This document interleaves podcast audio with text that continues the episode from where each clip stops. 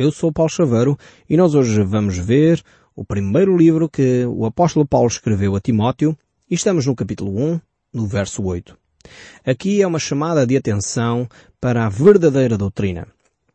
Paulo sabia os perigos que Timóteo tinha pela frente, com os pregadores e líderes religiosos que tentavam a todo custo enganar aquelas pessoas que se tinham convertido ao Evangelho de Jesus Cristo.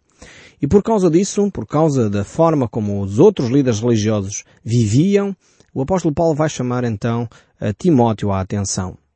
Muitos líderes eh, tinham uma vida moral questionável.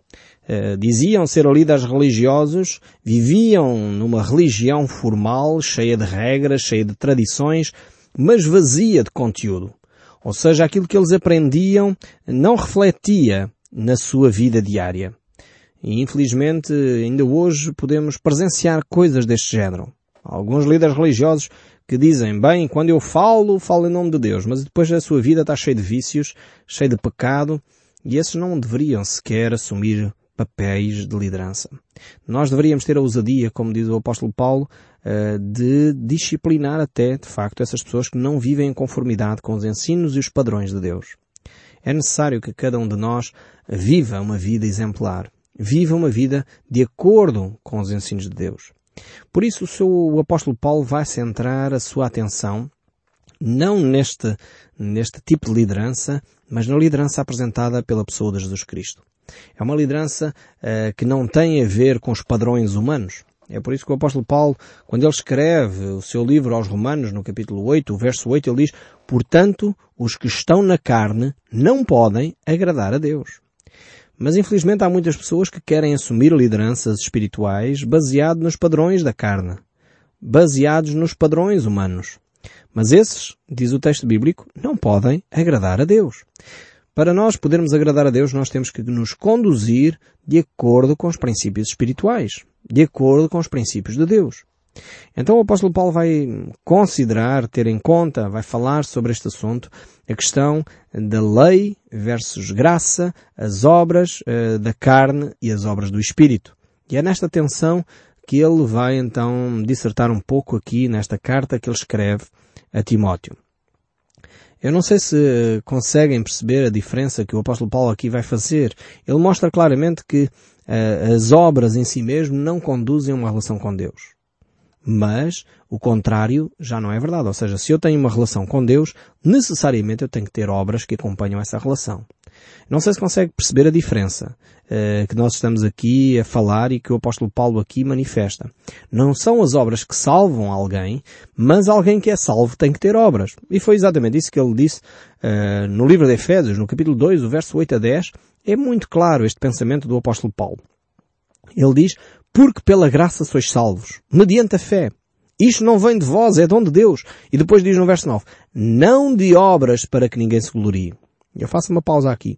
Ou seja, o apóstolo Paulo está a dizer, a salvação provém da minha fé, do meu relacionamento com Cristo, perceber que Cristo morreu na cruz e ressuscitou para me dar vida eterna e perdoar os meus pecados. Portanto, é um presente de Deus. É um dom de Deus. Eu não posso comprar. Eu não posso comprar com os meus dízimos, eu não posso comprar com as minhas ofertas, eu não posso comprar com as minhas boas obras, eu não posso comprar porque vou à igreja, eu não posso comprar porque é um dom de Deus. É um presente que Deus me oferece. Por isso ele diz no verso 9, não das obras para que ninguém se glorie. Ou seja, se eu me pudesse uh, adquirir a salvação através das obras, eu poderia dizer, eu sou melhor do que aquele senhor ali da esquina. Porque eu fiz isto, isto e isto e isto para alcançar a vida eterna. Então eu sou melhor. E aqui voltamos àquela grande discussão que ocorreu no século XVI uh, sobre a questão de se se pode ou não comprar um pedacinho do céu através das nossas esmolas, através das nossas obras, e claramente uh, o monge Martinho Lutero percebeu que não há possibilidade de nós comprarmos a nossa relação com Deus. É uma oferta, é um dom de Deus. Foi, foi quando ele tropeçou neste versículo aqui de Efésios 2, 8 a 10, que ele descobriu isto. Ele percebeu que a relação com Deus é um dom e é baseado única e exclusivamente na fé. É a fé na obra de Cristo que me dá acesso com confiança aos lugares celestiais, ao trono de Deus. Portanto, não é das obras para que ninguém se glorie, para que ninguém se possa pôr em bicos de pés, desculpe a expressão, e dizer eu sou melhor do que o outro. Mas o texto não fica por aqui. Espero que você tenha a sua Bíblia aberta, porque senão parávamos aqui e você ia dizer, ok, o Paulo está a dizer o que bem entende. Não. O texto bíblico continua. Verso 10 diz, pois somos feitura dele, criados em Cristo Jesus, para quê? Para as boas obras, as quais Deus de antemão preparou para que andássemos nelas. Ou seja, as boas obras não desaparecem das nossas vidas. Quando você pergunta, então, mas não tem importância as boas obras? É óbvio que têm importância. Não para alcançar a vida eterna, mas como consequência da minha relação com Deus. Se eu digo que sou cristão, eu tenho que viver dentro dos padrões de Deus.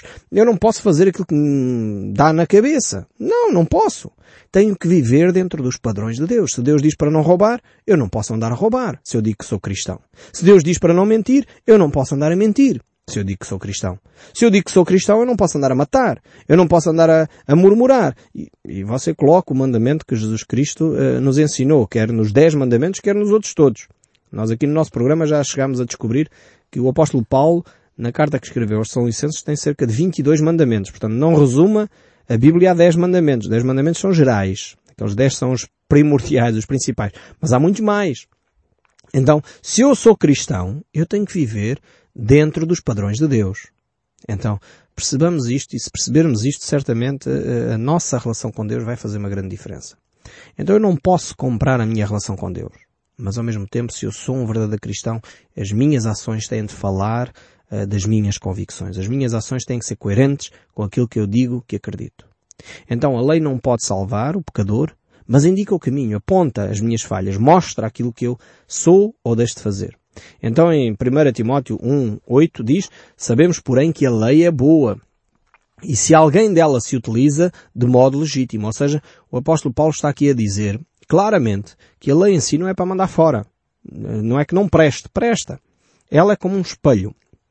Mostra e revela aquilo que eu sou. E é no confronto com os ensinos da lei que realmente nós vamos descobrir as nossas fraquezas. Quando a Bíblia me diz a mim, Paulo, tu não podes mentir, e se eu estou a mentir, a palavra de Deus vem e incomoda-me. Ok, eu fiz isto quando a Bíblia dizia para não fazer. Se a Bíblia diz que eu não devo uh, estar orgulhoso e eu sou orgulhoso, então a Bíblia incomoda-me, porque ela vai-me apontar as minhas falhas. Se a Bíblia diz para eu não ser egoísta e eu sou egoísta, então a Bíblia incomoda-me, porque é a palavra de Deus. E eu preciso dar atenção à palavra de Deus. Então realmente temos que tomar esta atenção. Por outro lado, eh, de facto já falámos disto, é? a lei apesar de ser importante, é boa, ensina-nos o caminho, reflete como um espelho, no entanto não é ela que nos salva. Eh, a ideia, uma vez alguém deu um exemplo muito interessante sobre esta tensão entre a lei e a graça de Deus, alguém contou uma história eh, que era mais ou menos assim, enfim, como se fosse um juiz, que alguém foi presente a esse juiz, diante desse juiz, e foi condenado. Essa pessoa tinha praticado de facto um crime e ehm, a consequência desse crime era ser condenado. Mas a certa altura o juiz, eh, depois de pronunciar a sentença, a condenação para aquele homem, disse, ok, em vez de você ir para a prisão, Sr. Manuel, não é você que vai para a prisão, mas é o meu filho. Meu filho amado, a quem eu estimo muito. Ele é inocente. O meu filho é inocente mas ele vai cumprir a pena em seu lugar. E em vez disso, em vez de você parar à prisão, você vai morar em minha casa, vai assumir o lugar do meu filho na minha casa. Agora já não é mais uma questão de lei, você já não está debaixo da lei, mas agora eu vou ter que lhe ensinar como é que você vive na minha casa, onde é que fica a comida, onde é que está uh, a dispensa, a que horas é que nos levantamos, a que horas é que saímos para o trabalho, a que horas é que regressamos do trabalho, a que horas temos as refeições. Isto agora já não é uma questão de lei, de cumprimento legal, mas é uma questão de boa convivência. É uma questão de vivermos debaixo da graça, não debaixo de uma lei, mas debaixo da graça, debaixo do amor. E é assim que acontece na família de Deus. Deus retira-nos debaixo da lei porque Cristo Jesus pagou o preço, foi Ele que foi condenado em nosso lugar, e agora Deus transporta-nos para o, seu lar, para um relacionamento de amor, para promover um coração puro e uma fé genuína. Esta é a ação de Deus. Uh, há uma história verídica que se conta de alguém que estava a tentar explicar o que é esta diferença entre a lei de Deus, para que é que serve a lei, e como é que isto se relaciona com a graça. E o curioso é que isto foi ensinado por uma pessoa que às vezes nós pensamos bem, não fez um curso de teologia, não andou numa faculdade teológica, se calhar não tem muito a ensinar-nos. Foi um índio, uma pessoa que estava no meio da selva e encontrou o relacionamento com Cristo através de um missionário que lá foi falar de Cristo. E a certa altura esse missionário convidou este índio para vir à sua cidade para, enfim, dar o seu testemunho, como é que ele tinha encontrado a Cristo, que diferença é que Cristo estava a fazer na vida dele. E ele então veio na sua cidade, à cidade, levou vários dias até chegar à primeira estação de comboio, conseguiu apanhar o comboio e a certa altura, depois de muitas horas de viagem, ele para num, num apiadeiro, numa paragem do comboio e ali há uma pausa para descansar. E então eh, este índio apercebe-se que no bar uh, da, daquela estação de comboio, está uma placa a dizer é proibido cuspir no chão. Mas ele reparou que toda a gente cuspia no chão. E ele achou aquilo estranho. E então ele continuou a sua viagem, chegou à casa do missionário e estava confortavelmente na casa do missionário. E então foi levado à igreja, onde o missionário servia. E a certa altura os jovens estavam a discutir esta questão da lei, da graça, e esse índio pediu a palavra e disse, eu vivi um episódio que talvez ajude a compreender este aspecto. Eu quando vinha para cá, eh, vinha no comboio, parei no apiadeiro, fui a um bar onde dizia proibido cuspir no chão. Eu penso que isso é a vossa lei. É proibido cuspir no chão. Mas toda a gente cuspia no chão. E aquilo era um lugar imundo.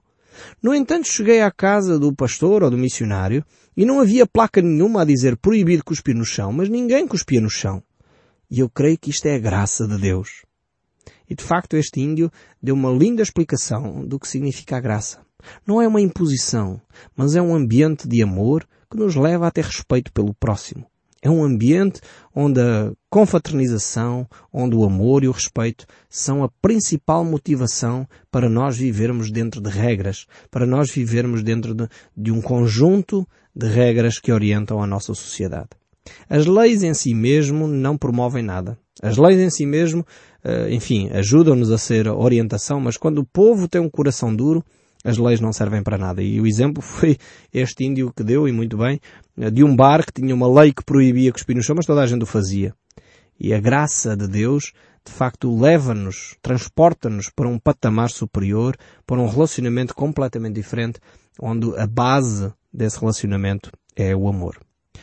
Mas voltando aqui ao texto bíblico, o verso 11 deste capítulo 1 diz o seguinte, segundo o Evangelho da Glória de Deus, bendito, do qual fui encarregado, sou grato para com aquele que me fortaleceu, Cristo Jesus, nosso Senhor, que me considerou fiel, designando-me para o ministério.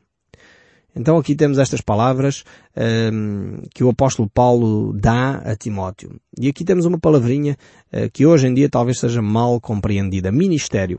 O apóstolo Paulo aqui quando fala em ministério não está a falar de um cargo proeminente, uh, onde se tem um carro com chofer à porta e onde a pessoa é transportada com seguranças atrás. Não é disto que ele está a falar. Não é do Ministério das Finanças, não é do Ministério da Saúde. Ele está a falar de serviço. Como seria importante que os nossos ministros, seja o ministro do culto ou ministros políticos, entendessem que o ministério é serviço e não um cargo, não um título, não uma posição para as pessoas, eh, enfim, venerarem. É triste verificarmos que até alguns ministros de culto, por vezes, acham que ministério é uma posição de grande destaque em que as pessoas quase nos devem venerar. É errado. O ministério é serviço. É estar disponíveis para os outros é poder ajudar aqueles que são mais carenciados. E o apóstolo Paulo tinha bem consciente esta sua uh, ideia. Ele sabia bem o seu lugar. E o verso seguinte, o verso 13 diz, a mim, que noutro tempo era blasfemo e perseguidor e insolente, mas obtive misericórdia, pois o fiz na ignorância, na incredulidade. Este texto é, é, é aqui um, um rasgo de esperança. É um rasgo de esperança para aqueles que talvez hoje convivem com pessoas que blasfemam do, do Evangelho. Talvez você que me está a ouvir tenha um marido que é hum, contrário à palavra de Deus, que se opõe ao Evangelho de Cristo.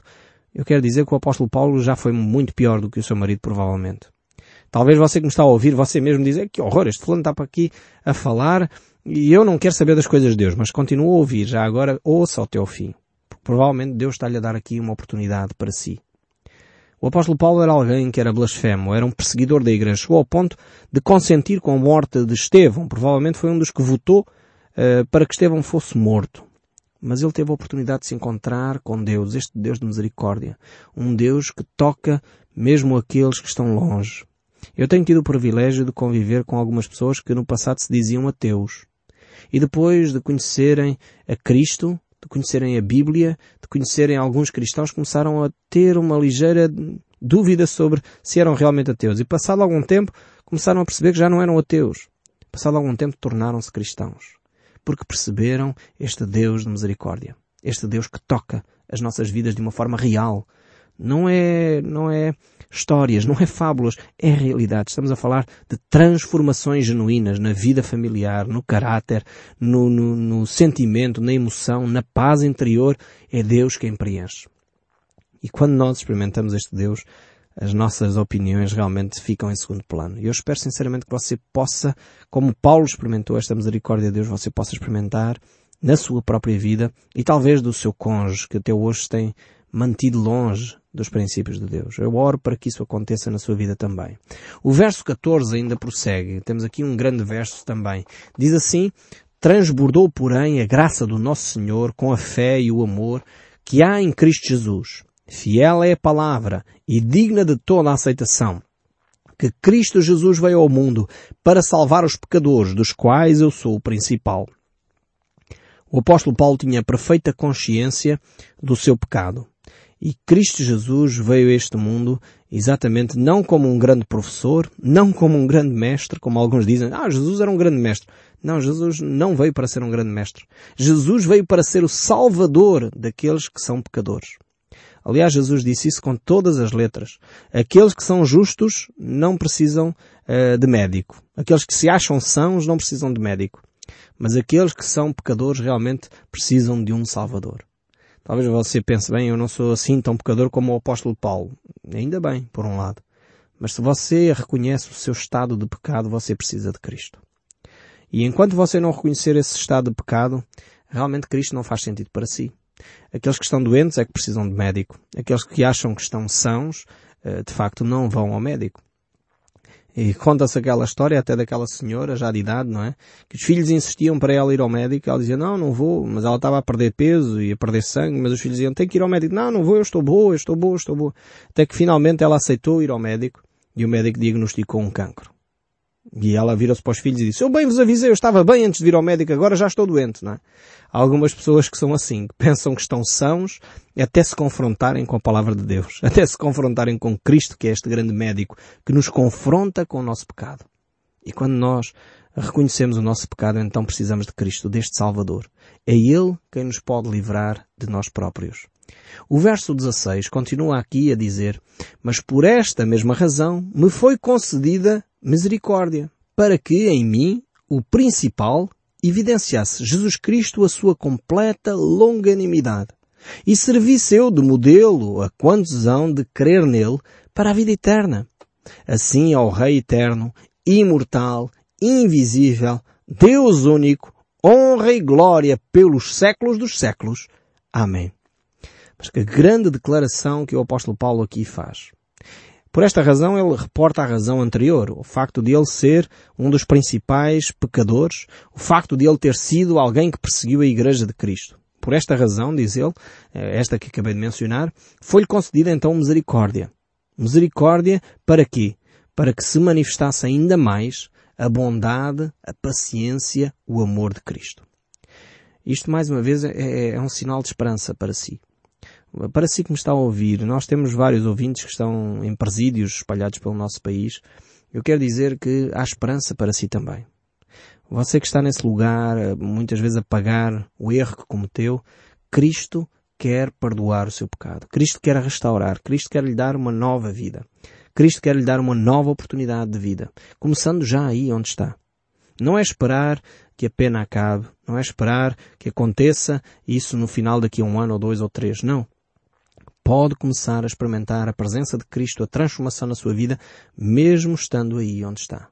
Talvez você não está num presídio, talvez você está em casa, mas tem uma vida uh, bastante amargurada, vive angustiada, ressentido com tudo e com todos, sempre constantemente com amargura no seu coração. Há uma esperança para si também. Jesus Cristo é este Senhor com completa longanimidade, é, ou seja, uma paciência de todo o tamanho e mais algum. É isto que Cristo veio fazer. Ele se tornou homem para tocar a nossa vida. Mas ao mesmo tempo o apóstolo Paulo não deixa dúvidas nenhumas. Ele não foi só o homem que veio se identificar connosco. Não, Jesus Cristo, e este verso 17 eu sugiro que sublinhe na vossa Bíblia, porque às vezes há movimentos religiosos, até que se chamam religiosos, eu ponho dúvidas, mas pronto, uh, movimentos que se chamam religiosos que diminuem a pessoa de Jesus Cristo. Dizem Jesus não é Deus. Ou Jesus é um Deus menor. O apóstolo Paulo aqui não deixa dúvidas nenhumas que Jesus Cristo é Deus. Ele diz ao Rei Eterno, Jesus Cristo, que é o sujeito da, do contexto, temos que, mais uma vez, inserir este versículo 17 no seu contexto. E o contexto que se está a falar aqui é da pessoa de Jesus Cristo. E o verso 17 diz ao Rei Eterno. Quem é o Rei Eterno? Jesus. Ao Rei que é imortal. Quem é este Rei que é imortal? Jesus. Ao Invisível. Quem é este invisível? É Jesus, neste momento está nos céus. E ao Deus único, quem é este Deus único? Jesus. Ele diz honra, glória pelos séculos dos séculos. É um texto vital para afirmar a divindade de Jesus Cristo. Como eu disse, há de facto grupos religiosos que tentam diminuir a pessoa de Jesus Cristo. Isto é um sinal, uma marca daqueles que não seguem o verdadeiro Evangelho de Cristo. É diminuir a identidade de Jesus Cristo. Dizer que Jesus Cristo não é Deus. É por isso que nós acreditamos na Trindade Divina, em Deus Pai, Filho e Espírito Santo. E eu creio que todos aqueles que são cristãos verdadeiros reconhecem esta doutrina como sendo uma doutrina basilar, fundamental para a nossa fé cristã. E aqui está mais um texto bíblico que reforça a divindade de Cristo Jesus. E a este Senhor, a este Deus único, a este Deus invisível, imortal e eterno, seja de facto a glória para sempre, pelos séculos dos séculos. Nós hoje ficamos por aqui, mas o som deste livro vai continuar a falar consigo, mesmo depois de desligar o seu rádio. Que Deus o abençoe ricamente e até ao próximo programa.